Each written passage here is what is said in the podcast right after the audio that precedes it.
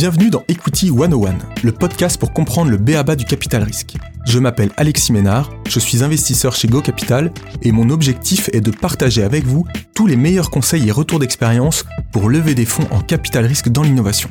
Pour faire tout ça, j'interviewe des entrepreneurs qui ont créé des boîtes incroyables et les investisseurs VC qui les financent. Dans les épisodes, vous découvrirez tous les secteurs d'innovation, du digital à la deep tech en passant par la santé ou l'énergie et nous aborderons tous les stades du financement, du seed jusqu'à l'exit. Si vous avez des questions après l'écoute d'un épisode ou si vous souhaitez en savoir plus sur un sujet ou un secteur d'activité, n'hésitez pas à me contacter alexis.ménard.gocapital.fr ou sur LinkedIn, je me ferai un plaisir de vous répondre directement ou de poser la question à mes futurs invités. Si vous appréciez ce podcast, n'hésitez pas à vous abonner, à le noter et à le partager autour de vous.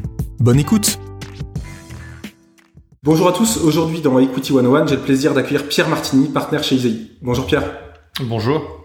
Est-ce que tu pourrais commencer par te présenter et puis nous expliquer ton parcours qui t'a amené euh, aujourd'hui à être en, charge du fonds gros chez, chez Isaïe? Absolument. Donc euh, moi, je commence à être un, un, un, vieux du métier. J'ai 45 ans et ça fait plus de 20 ans que, que je suis dans, dans ce métier-là. Et euh, j'ai eu la chance de le découvrir à la sortie de mes études parce que j'ai fait mon service militaire, pour ceux à qui ça parle. Euh, dans une entité qui s'appelle la Financière de Brienne, qui est liée au ministère euh, de la Défense et qui est en fait un fonds d'investissement doté par des instances euh, gouvernementales. D'accord. J'ai découvert le métier à cette époque et c'était le début de l'internet, donc c'était à la fois le bon métier et la bonne époque. Et ensuite, j'ai passé une grande partie de ma carrière par equity dans un groupe anglo-saxon qui s'appelle 3i. 3i qui a, qui a, pas mal fait évoluer sa stratégie d'investissement, mais j'étais toujours dans le secteur de la tech euh, pan-européenne.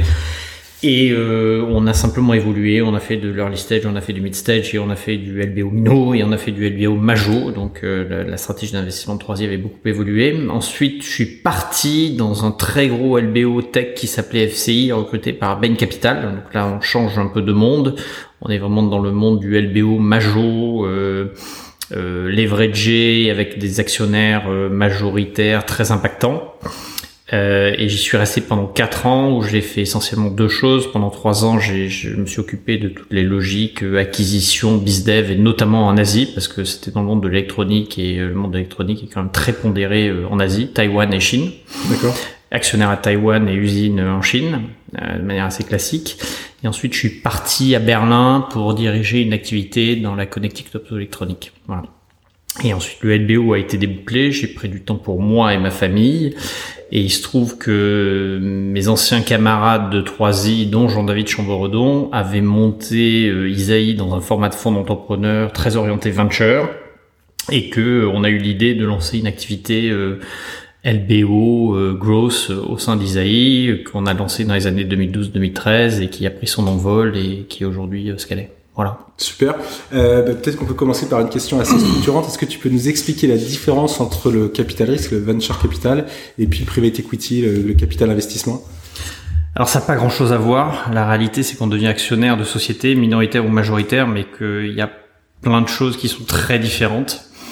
Euh, fondamentalement, euh, dans le venture, euh, on lance des activités, on est souvent par définition des actionnaires minoritaires et il y a des strates euh, d'actionnaires qui se succèdent sur les actifs qui viennent se compléter pour financer ce que la boîte doit avoir et avec la perspective souvent d'une sortie stratégique.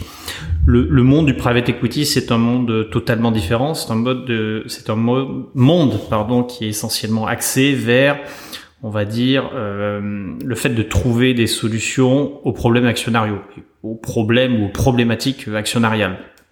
Donc c'est de permettre à des strates d'actionnaires de se succéder, non pas de se compléter comme on a dans le venture, mais de se succéder et d'apporter de la liquidité euh, à des managers, euh, à, à, des actionnaires historiques et donc de permettre à une société de rester privée, de se développer, d'être extrêmement agile parce qu'évidemment quand on est privé, on est, on est souvent euh, plus agile et avec des perspectives plus long terme.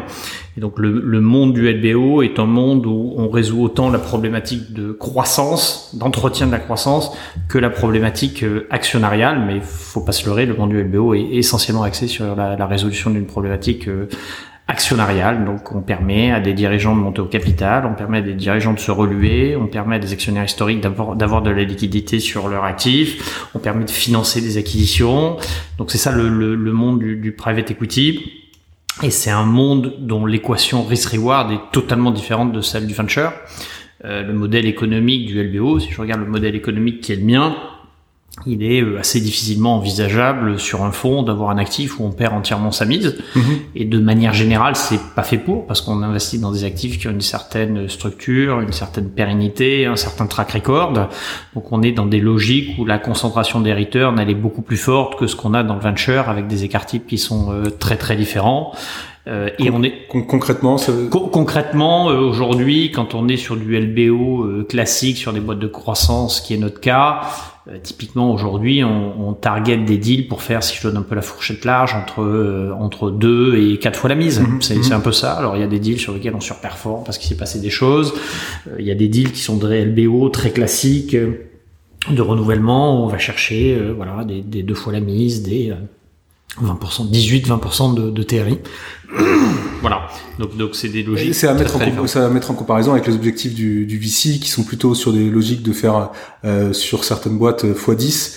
Euh, donc oui, oui, absolument. Le, voilà, il y a un écart type de return, il y a un profil de risque totalement différent, il y a un écart type de return euh, très très différent. Et effectivement, dans le venture, euh, les bons deals payent pour les mauvais ce qui est moins le cas dans le monde du mmh. LBO où chaque deal entre guillemets doit apporter sa, sa contribution, euh, à l'édifice. Et on a aussi une grosse différence dans le monde du LBO euh, par rapport au venture, c'est que les temps de cycle, les temps de détention des actifs, surtout en ce moment où il y a énormément de liquidités et d'activités, les temps de cycle sont beaucoup plus longs. Hein. Si je regarde nous nos activités venture, on peut être dans des actifs dans lesquels on est intervenu en 2010, 2011, 2012, très très early, dans lesquels on est toujours actionnaire, donc on a des, des cycles de 10 ans ou plus. Euh, Aujourd'hui, les temps de cycle du LBO, ils sont très réduits et il n'est pas euh, il est, il est, il est pas euh, surprenant d'avoir des actifs euh, qui tournent tous les deux ans, deux ans et demi, trois ans. Aussi rapide que ça, d'accord. Oui, oui, oui. Alors le, le, temps de cycle du LBO, si vous posez la question à un fonds de LBO, il va vous dire, bah, moi je suis comme les autres, on a des temps de cycle entre 3 et 5 ans. Ouais la liquidité sur le marché, le dry powder qu'il y a aujourd'hui dans les fonds de LBO ah, fait que les temps de cycle ils se réduisent et que les, les, les, les gens se passent les actifs très, très vite. Est-ce est que quand tu es entrepreneur, euh, tu peux être amené à te poser la question est-ce que je vais voir un fonds de VC, un fonds de, de LBO ou c'est tellement obvious comme tu viens de le décrire Non, non, non, il n'y a pas, il y a, y a pas, il y a pas de, il y a pas de, il y a pas d'ambiguïté là-dessus. Euh, si, si je résume à l'extrême, euh, vous avez euh, peu de chiffre d'affaires, euh, vous devez vous financer et, vous êtes euh, en perte, bah, vous allez voir des VC ou des fonds de early growth en fonction de votre développement. si tu es rentable et que tu as une logique capitalistique, tu vas avoir un fonds de LBO, mais typiquement, si tu fais, je sais pas moi, typiquement entre 0 et 3 millions d'euros de chiffre d'affaires, comme tu trouves souvent en venture, mmh, tu vas jamais mmh. voir un fonds de LBO, t'as pas un fonds de LBO sur la place qui peut te faire un LBO sur un actif pareil. Et, et question complémentaire, est-ce que tu peux avoir commencé euh, en allant chercher du, du, VC, du venture capital, et basculer sur du privé. Sûrement du, du, du, LBO. Alors ça, d'un point de vue euh, théorique, et, moi j'avais beaucoup travaillé là-dessus quand on a lancé Isaïe Expansion. D'un point de vue théorique, la réponse est absolument oui. Euh, d'un point de vue pratique, il y a quand même une différence de mindset telle que ça arrive assez peu souvent. Euh, typiquement, il est assez courant que des actifs euh, qui ont été backés par, par des venture capitalistes ont été, on va dire, structurés pour aller chercher des gros returns, pour avoir de grosses ambitions, pour avoir une vélocité d'exécution qui est très très importante et euh, à qui il y a, très peu de VC ou en tout cas euh, il y a peu de VC aujourd'hui qui ont un souci de d'atteindre la convergence économique sur leur modèle. Ça peut arriver parce qu'il y a intrinsèquement des modèles qui sont rentables, donc euh, la rentabilité s'atteint, mais numériquement, statistiquement, ça arrive assez peu souvent. Donc c'est un, changement de, c'est un changement de trajectoire qui peut c'est arriver. Un c'est un changement de trajectoire. Alors ça, ça peut arriver, mais, mais ça arrive pas souvent. Mmh, ça arrive pas mmh. souvent. Euh, nous on en regarde, mais quand je regarde historiquement, le sujet de dire on va prendre des actifs venture qui sont devenus rentables, c'était une des thèses qu'on avait exprimées en 2012 quand on a lancé Expansion. dans la pratique, euh, oh, c'est pas que ça existe pas. parce qu'il y a des deals. Dans la pratique, si je regarde aujourd'hui mon portefeuille, j'ai zéro deal de cette catégorie. J'ai zéro deal qui a été backé par des VC avant. Est-ce que tu peux aller un peu plus en détail sur ta grille de lecture des projets, euh, sur, euh, sur le fond gros d'Isaïe euh, et tes critères d'invest? Ouais, alors absolument. Alors peut-être je vais commencer par les critères d'invest parce que ça me permettra de, de, de mieux séparer euh, les explications que je vais donner après parce que y a, dans la réalité il y a quand même une forme de, de, de décalage entre le growth et le buyout. Euh, donc nous, le... alors, du coup, c'est commencer par On va pourquoi commencer par finances, ça. Pourquoi tu finances, c'est ça ce que tu finances. Ce que je finance exactement, Ouais, c'est quelle typologie Ouais, de dossier, ouais, et quelles sont les typologies de dossiers qui rentrent dans la partie growth et quelles sont les typologies de dossiers qui rentrent dans, la partie buy- buyout. Donc le, le cœur du sujet, c'est que nous, on finance des dossiers en général, alors il peut y avoir des petites exceptions, mais on finance des dossiers qui ont atteint la profitabilité, au Mhm. minima la Mhm. profitabilité en cash. Et la, la différence pour laquelle euh, ça mérite euh, quelques explications, c'est qu'on voit bien, notamment dans les modèles Internet, il y a beaucoup de modèles ABFR négatifs, et donc on peut être dans une logique, typiquement dans le SaaS, où vous avez beaucoup de PCA, enfin c'est bien connu, des gens qui investissent dans le SaaS, et Donc vous des pouvez avoir une boîte. hein. Voilà, donc euh, grosso modo, vous faites prépayer par vos clients, donc vous avez un BFR très négatif, et vous pouvez en PNL, parce que vous reconnaissez votre revenu, qu'au moins le mois, vous pouvez être négatif en EBITDA, mais positif en cash flow, parce que vous êtes prépayé par vos clients. Donc vous accumulez, si vous avez de la croissance, vous accumulez du cash en prépaiement de, de vos clients. Donc on, on fait déjà la distinction entre la profitabilité cash et la profitabilité euh, PNL. Mais on va dire, il y a deux grandes typologies. Donc on regarde des actifs d'une certaine taille qui ont un minima atteint, on va dire, la profitabilité slash euh, break-even et qui sont dans des logiques de croissance. Nous, on investit que sur des histoires de croissance. Typiquement, notre portefeuille croît en moyenne de 20-25% par an sur l'ensemble de, de ce qu'on regarde. Les opérations à connotation growth, elles sont portées par d'abord un projet de financement de, quelque chose d'un peu extraordinaire dans le business. Euh, typiquement, les deux cas pour lesquels on vient nous voir et qui sont très très classiques une fois que la société a, a atteint une certaine taille euh, en Europe sur son marché domestique, c'est vraiment de dire est-ce qu'aujourd'hui je peux m'attaquer à des acquisitions et essayer de gross- grossir en combinant l'organique et le build-up? Et euh, il y a une logique de dire comment on finance ce, ce build-up. Et il y a aussi une problématique d'acquisition. Il faut avoir une forme d'expertise pour essayer de pas faire trop de conneries quand on fait du build-up. Et donc, on a beaucoup d'entrepreneurs qui ont jamais été euh, confrontés à, à du build-up, qui viennent nous voir non seulement pour financer, mais aussi pour qu'on les aide à essayer de faire Mhm. le mieux possible sur ces logiques de build-up. Donc ça, c'est une grande catégorie. La deuxième grande catégorie, c'est des développements un peu extraordinaires à l'international. Euh, comment on fait pour s'implanter aux États-Unis euh, Comment on passe euh, Voilà. Mais ça veut dire que sur ce dernier cas, ça veut dire que potentiellement tu peux être dans une configuration où la rentabilité est pas si évidente que ça. Quand tu quand tu vas faire un, un investissement international, C'est c'est ab- c'est absolument le cas. C'est pour ça que je dis extraordinaire, c'est que la réalité, on regardera des actifs qui, sur leur marché domestique, leur marché euh, d'origine, ont montré que leur modèle est un modèle pérenne et rentable, Mm, mm. Et qui peuvent à un moment avoir envie de faire un investissement qui est presque séparé, typiquement sur un territoire euh, comme les États-Unis, dont on sait que ça coûte beaucoup d'ar- beaucoup d'argent. Et la manière dont on regarde, c'est effectivement en consolider. Si on regarde l'argent qu'on est en train de mettre sur les États-Unis et l'argent qui est généré en Europe, on peut être en perte consolidée. Donc on peut, ce qu'on ce dit, c'est creuser la courbe en J, recreuser un peu la courbe en J. Alors déjà, nous, de toute façon, on n'est pas, euh, on est très effrayé par des courbes en J qui sont très pentues, donc on peut creuser un peu la courbe en J, mais on n'ira jamais se mettre en bascule avant et avoir des modèles qui soient pas convergents en matière économique. Ça, c'est la première chose. Et, et, et, et la deuxième chose, c'est que c'est qu'effectivement, euh, c'est des projets qui peuvent être arrêtés et regardés de manière standalone, donc on met pas en péril l'actif si des fois ça marche pas. Donc on est capable de couper. rebasculer. Exactement, exactement. Ok. Donc, donc ça, ça c'est dit la catégorie de catégorie, on va dire growth, où l'idée, donc il y a du cash-in, hein, pour dire les choses très concrètement, et donc c'est des opérations où il y a souvent peu ou pas d'effet de levier, il peut y en avoir un petit peu, ces opérations drivées par du cash-in, et en parallèle, en général, si c'est des, des, des histoires où la cap table est un petit peu compliquée, on peut commencer à organiser le cleaning de la cap table, donc Mhm. faire sortir des actionnaires et repartir sur un peu sur une feuille blanche avec un pacte, des gens qui sont alignés sur un horizon de sortie, etc. Donc ça, c'est des opérations à tendance growth. Ok. Et de manière générale, dans le portefeuille, c'est les opérations, c'est les boîtes qui sont un peu moins matures que sur le LBO et c'est les boîtes qui croissent un peu plus. C'est quel niveau de chiffre d'affaires, d'activité sur sur Nous, on peu regarde pas des deals en, en dessous d'une dizaine de millions d'euros de chiffre d'affaires. D'accord. Voilà. Et ensuite, il y a des opérations, on va dire, plus classiques de LBO, où là, la problématique, elle est, elle est plutôt différente. Donc, il faut qu'on ait des actifs qui génèrent du cash, Mhm. et qui génèrent du cash avec une certaine, on va dire, euh, pérennité, avec une certaine euh, régularité. Donc, c'est des LBO, donc il y a de l'effet de levier, la construction euh, technique du modèle inclus, qui est, qui est du levier Tu, et tu- un tu peux, nous, tu peux nous, refaire le basique Oui, en alors, une minute absolument. Je, je termine juste sur le fait que donc ces opérations de LBO, elles sont essentiellement drivées par une recomposition du capital. Donc les grandes problématiques, c'est euh, apporter de la liquidité à des investisseurs historiques, Mhm. apporter de la liquidité à des entrepreneurs qui ont développé leur business tout seuls, qui finalement ont pu historiquement ne se payer que quelques dividendes et qui à un moment ont besoin de matérialiser une partie du patrimoine qu'ils ont ont constitué. Parce que de toute façon, si c'est pas le cas, la réalité, le développement de la boîte, il va être un peu gelé. Parce que la boîte, elle devient trop importante pour l'entrepreneur. Sur ce point-là, c'est intéressant. C'est-à-dire que ce que tu es en train de dire, c'est que le cash out pour les entrepreneurs, ça permet de les sécuriser. C'est ça que tu Totalement.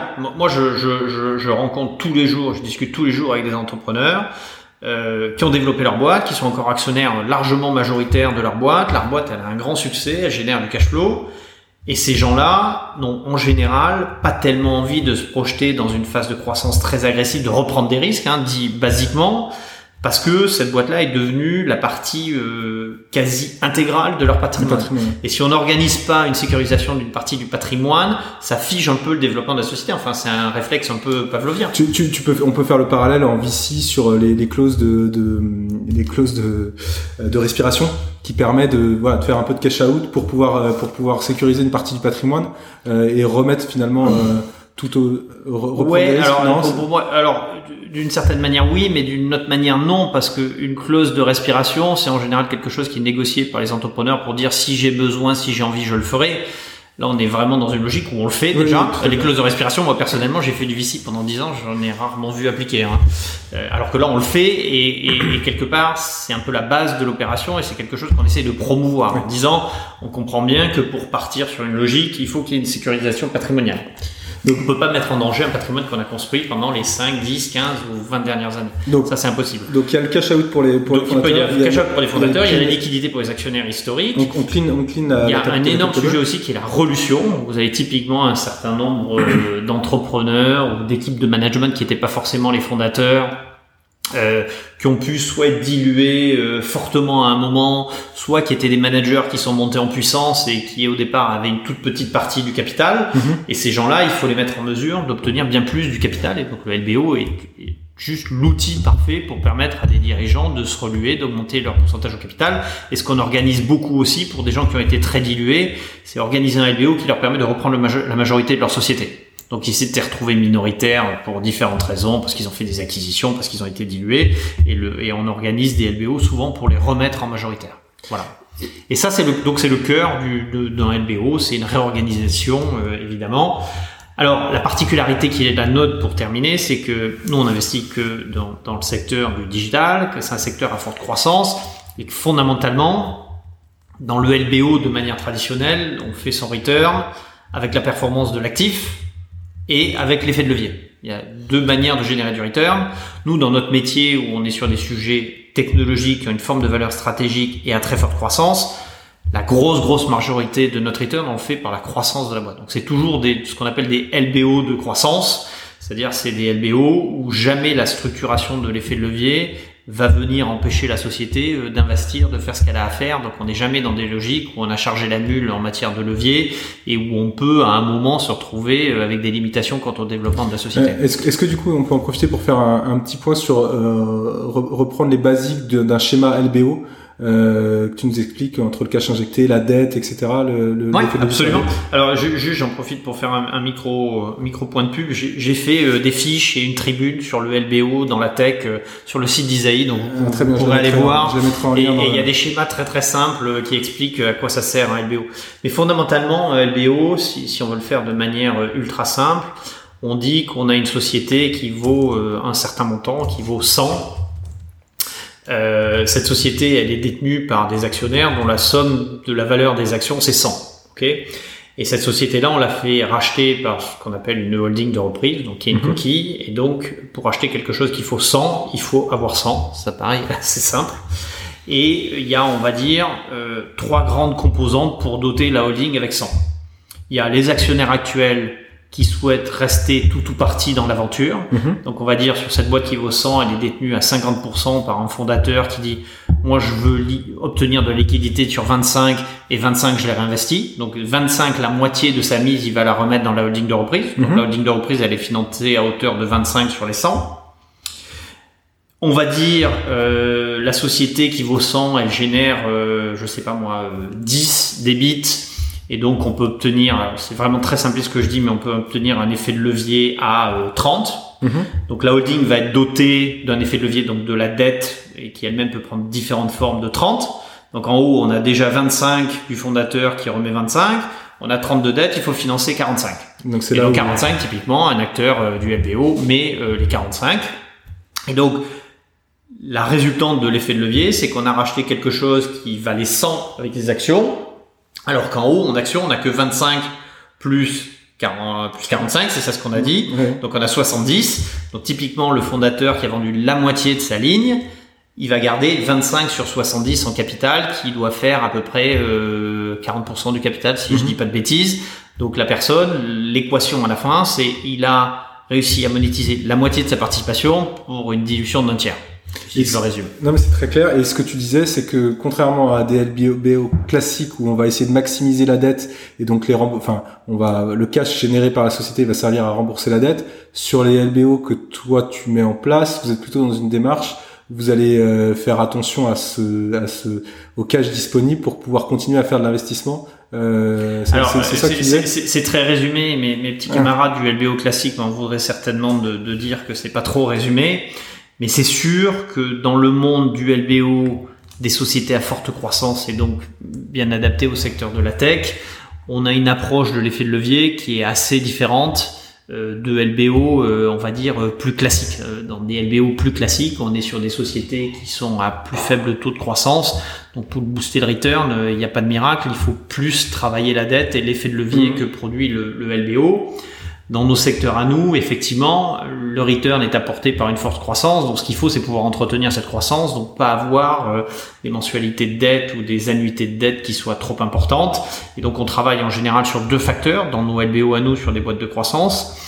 On travaille sur des effets de levier qui soient plus qu'on appelle in fine qu'amortissables, c'est-à-dire l'argent il est plus pérenne, ce qu'on appelle du quasi equity, donc il reste sur le bilan très longtemps et il pompe très peu des cash flows annuels de la boîte. D'accord. Ça c'est le, le- le premier axe sur lequel on travaille pas mal.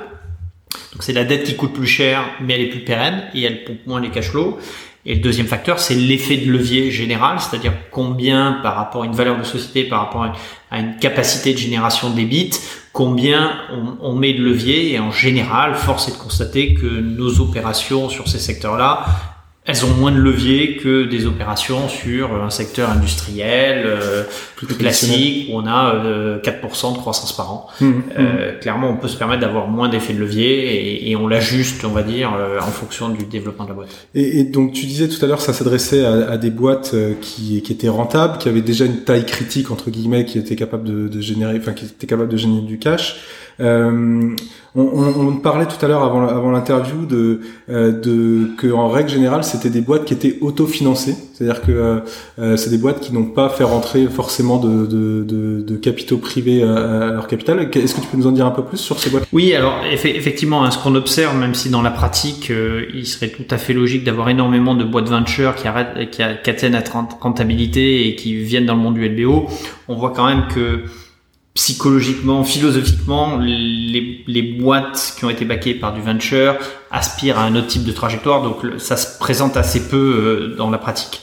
Ça, c'est le premier facteur. Le deuxième facteur, c'est que nous, chez, chez Isaïe, euh, on, on a une culture sur, sur les fonds euh, growth et buyout qui est beaucoup plus B2B.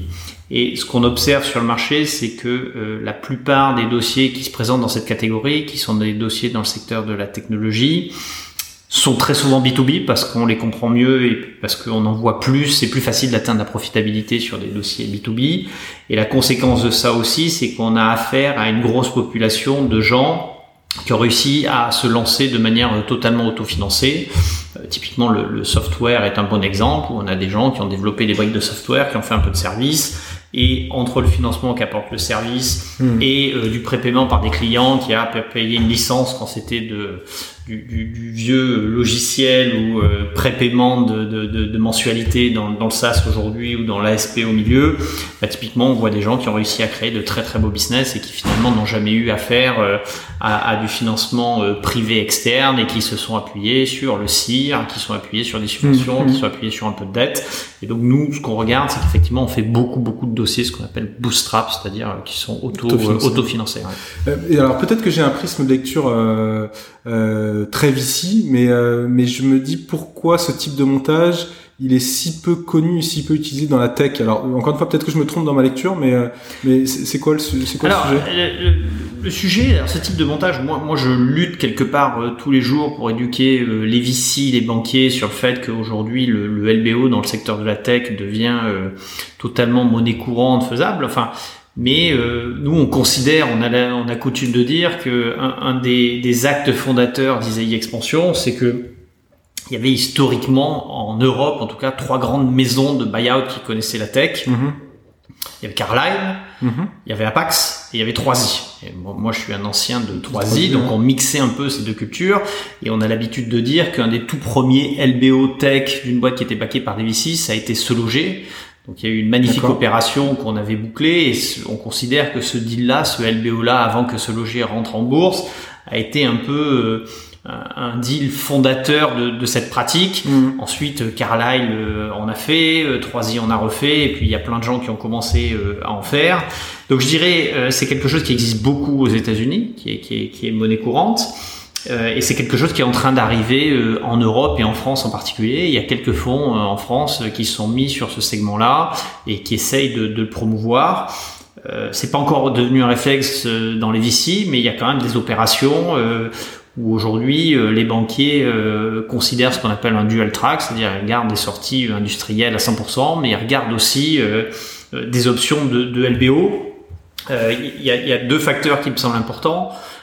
Le premier, c'est qu'il y a cette espèce de conception, notamment de la part des ventures, que un deal de LBO paiera moins qu'un deal stratégique. Ouais, ouais, ça peut être vrai parce qu'effectivement, théoriquement, il n'y a pas de synergie dans un LBO, il y en a dans un deal stratégique, donc les synergies ont une valeur. La réalité, c'est que euh, quand on fait une opération de LBO, aujourd'hui, on sait qu'il y a beaucoup de dettes disponibles, que la dette elle est pas chère. Euh, on sait que les fonds de LBO ils sont beaucoup plus agiles pour faire des opérations que les corporates, que certains corporates, que beaucoup de corporates. Et donc du coup, moi je me retrouve dans beaucoup beaucoup de situations où on est sur des process où on est mieux disant que euh, que les trades. Et typiquement, quand on fait un LBO, on le fait souvent avec l'équipe de management en place. Donc c'est quelque chose qui en général nous donne beaucoup de confort. Donc typiquement, il est monnaie courante dans une opération de trade d'avoir une gap. Nous, on intervient souvent sur nos dossiers aux côtés du management sans gap. Donc juste ça, ça peut créer des différences de prix mmh, assez mmh. importantes. Euh, donc je dirais déjà, il faut pas partir avec ce présupposé. Il y a plein de process qui montrent que euh, c'est pas le cas.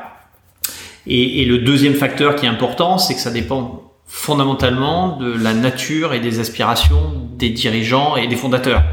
Est-ce que ces gens-là sont dans une logique euh, ils veulent passer la main, ils veulent passer à autre chose, euh, ils en ont assez, ils voient plus forcément le potentiel, ils préfèrent un trade Ou est-ce qu'ils se disent, ben en fait, euh, continuer l'aventure dans d'autres conditions, avec plus de support, dans une logique où on a la capacité de faire monter un management qui est plus impliqué, plus impliqué au capital, plus impliqué de manière opérationnelle.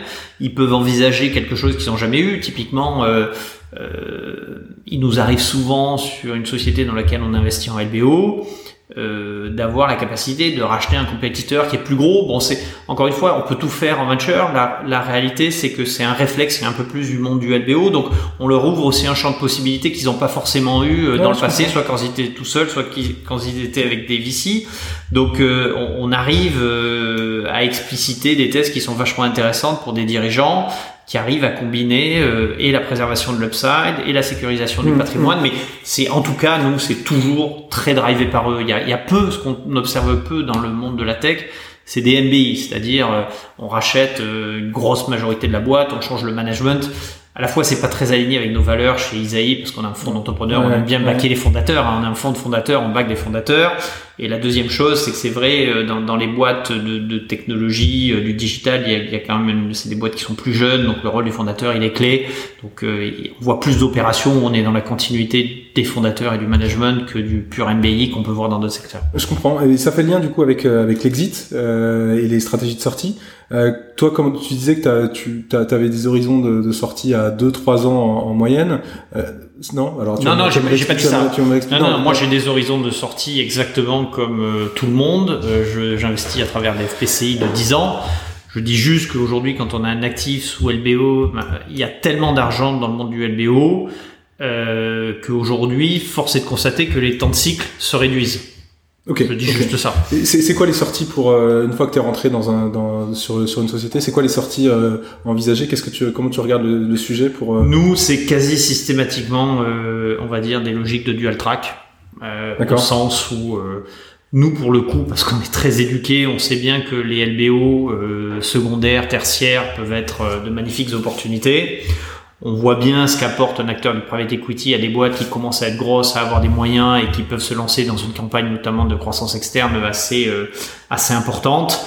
Et euh, nous, on est très en, à l'écoute de ce que souhaitent faire les, les dirigeants de nos participations et, on encourage euh, fortement et en tout cas zéro problème à ce qu'ils considèrent un LBO secondaire et on considère que dans notre portefeuille le LBO secondaire euh, va devenir une voie de sortie euh, de plus en plus répandue au sein de notre portefeuille. Parce que si tu si tu si on fait un petit focus sur les, les sessions industrielles, ce que tu appelles le trade, euh, je regardais les, les, les track records de la French Tech donc sur sur, le secteur de la tech, on est quand même sur des sur des sur des exits qui sont qui sont assez faibles. Il y a, un rapport d'Avolta qui est sorti là il y a quelques semaines qui montrait que les deux dernières années il y avait eu à peu près 500 exits pour 24 milliards euh, d'euros, euh, donc ce qui est relativement faible. Et puis hier, je, relisais un, tweet de Carlos Diaz, qui est de The Refiner, euh, qui, qui, donnait des, des, des, ordres de grandeur. Il disait que la France était 250 fois plus petit que la Silicon Valley, 10 fois plus petit que UK et 6 fois plus petit que, l'Allemagne en termes d'exit industriel.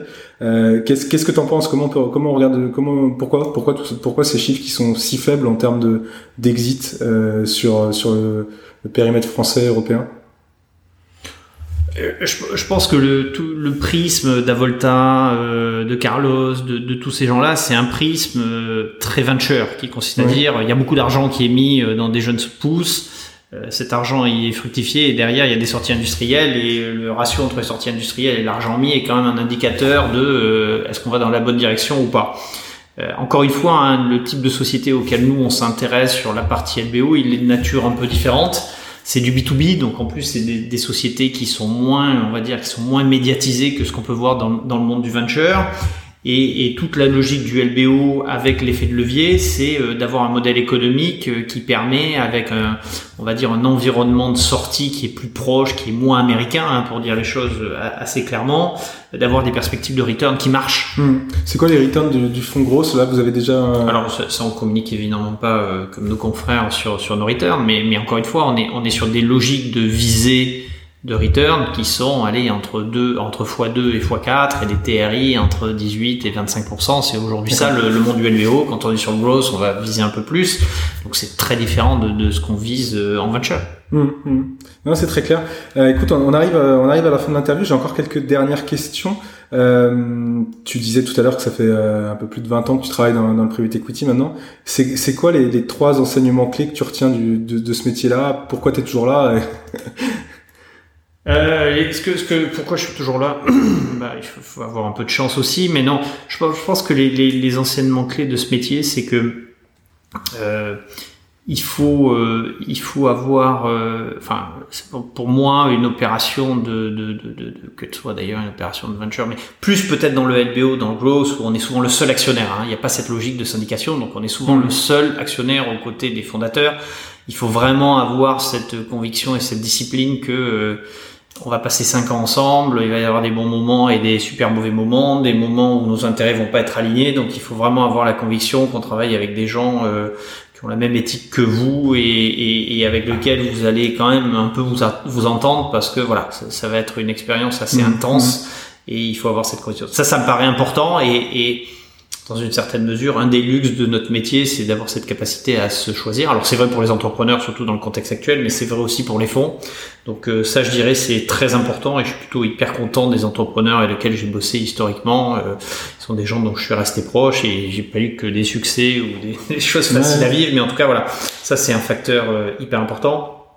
Le deuxième facteur qui me paraît euh, très très important, c'est essayer d'investir dans des business qu'on comprend un peu quand même, euh, sur lesquels on a vraiment l'impression que on pourra comprendre quand ça va pas mal, quand ça va mal, quand ça va moins bien, qu'on pourra essayer d'aider et sur lesquels euh, on, on, a une espèce de maîtrise euh, euh, de son destin versus investir sur des choses où on ferme un peu les yeux. Donc ça, en tout cas, c'est plutôt c'est plutôt ma logique et j'essaye quand même de, de la respecter et ça me semble porter chance à pas mal de gens, pas qu'à moi. Et euh, je pas forcément trois enseignements, mais, déjà deux, il me paraissent importants. Non, mais l'alignement, enfin, je pense l'alignement entre investisseurs et, les fondateurs, hein, parce que tu disais, et, euh, et le fait de d'investir dans ce que tu connais. Enfin, si, si on doit retenir deux choses, c'est ça les, les principales. Euh, c'est qui, euh, quel est l'entrepreneur qui t'a le plus impressionné dernièrement et, et pourquoi? Alors, je, je sais pas forcément si j'en citerai un parce que nous on a le on a le loisir ou la chance chez Isaïe d'être un fonds d'entrepreneurs. Donc les entrepreneurs, on en a plusieurs centaines. Donc il y a quand même pas mal d'entrepreneurs qui font des choses euh, assez chouettes, assez chouettes. Mais mais pour en citer peut-être un ou deux, bah, moi je suis très impressionné pour passer dans le monde du LBO, la trajectoire d'une société comme WebHelp. Euh, tu nous expliques en deux mots, WebHelp, ça, ça fait quoi? euh, WebHelp, c'est euh, des gens qui euh, s'occupent de la relation client, qui opèrent des code centers, hein, si on le dit mhm. très très directement. C'est une société qui a, qui a réussi sur un secteur qui est pas simple, qui est pas forcément hyper glamour, à totalement réinventer le métier et à faire une succession de LBO tous les plus brillants les uns que les autres, à tirer les meilleurs profits de leur secteur. Et c'est une société qui a fait une transaction à plusieurs milliards là récemment et qui est vraiment une très très belle success story. Euh, que moi j'avais vu chez 3i il y a euh, peut-être euh, presque une vingtaine d'années, donc je mesure le chemin parcouru et je suis très très impressionné qu'on arrive les à... entrepreneurs que, le, que le private equity, oui bien sûr. C'est qui enfin, C'est les, noms des entrepreneurs C'est Olivier Dua et Nicolas Doucet. D'accord. Et, et, et, moi je mesure le, le, le chemin parcouru sur un secteur encore une fois qui n'était pas forcément facile, mais, mais c'est une histoire absolument extraordinaire et, et c'est bien que on parle souvent des licornes euh, issues du venture. Euh, WebHelp est un pur produit du LBO et c'est une extraordinaire euh, success story. Donc c'est mm. bien que, que le LBO soit aussi associé à ce genre de, de success story. Donc ça, ça, euh, l'histoire WebHelp me marque beaucoup. Euh, j'ai beaucoup de respect aussi, ou en tout cas récemment, euh, quelqu'un qui s'appelle Vincent Huguet, qui est, qui est le, le fondateur euh, euh, d'une boîte qu'on a dans notre portefeuille venture qui s'appelle Malt. D'accord. Qui est une nouvelle plateforme, plateforme de nouvelle génération pour les freelances. Euh, qui est quelqu'un pareil euh, que qu'on a eu la chance de baquer euh, alors qu'il lançait tout juste son projet, qui aujourd'hui a décidé de prendre ses responsabilités, partir en Allemagne, vivre en Allemagne avec sa famille pour développer le marché allemand. Enfin vraiment c'est quelqu'un qui est totalement dédié à son business, qui fait une très belle histoire, qui a une éthique incroyable. Ça aussi ça fait partie des, des jolies histoires qu'on fréquente un peu au jour le jour. Écoute, dans ces cas-là, je, vais, je le note pour pouvoir les interviewer dans les, dans les prochains épisodes alors. Si, si tu vas à Munich, ravi de te rencontrer. Écoute Pierre, j'étais ravi de te rencontrer et d'échanger avec toi. Merci Merci beaucoup d'être passé dans Equity One One. Merci Alexis. C'est fini pour aujourd'hui. N'hésitez pas à me partager toutes vos questions et les sujets que vous souhaitez aborder dans les prochains épisodes. Pour me contacter, c'est super simple. Soit par mail, alexis.ménard.gocapital.fr ou via LinkedIn. Vous pouvez également retrouver mes coordonnées dans le résumé de l'épisode. Si vous avez apprécié cet épisode et voulez me soutenir, le plus efficace est de s'abonner et de me mettre plein d'étoiles dans votre rapide podcast favorite. Merci et à très vite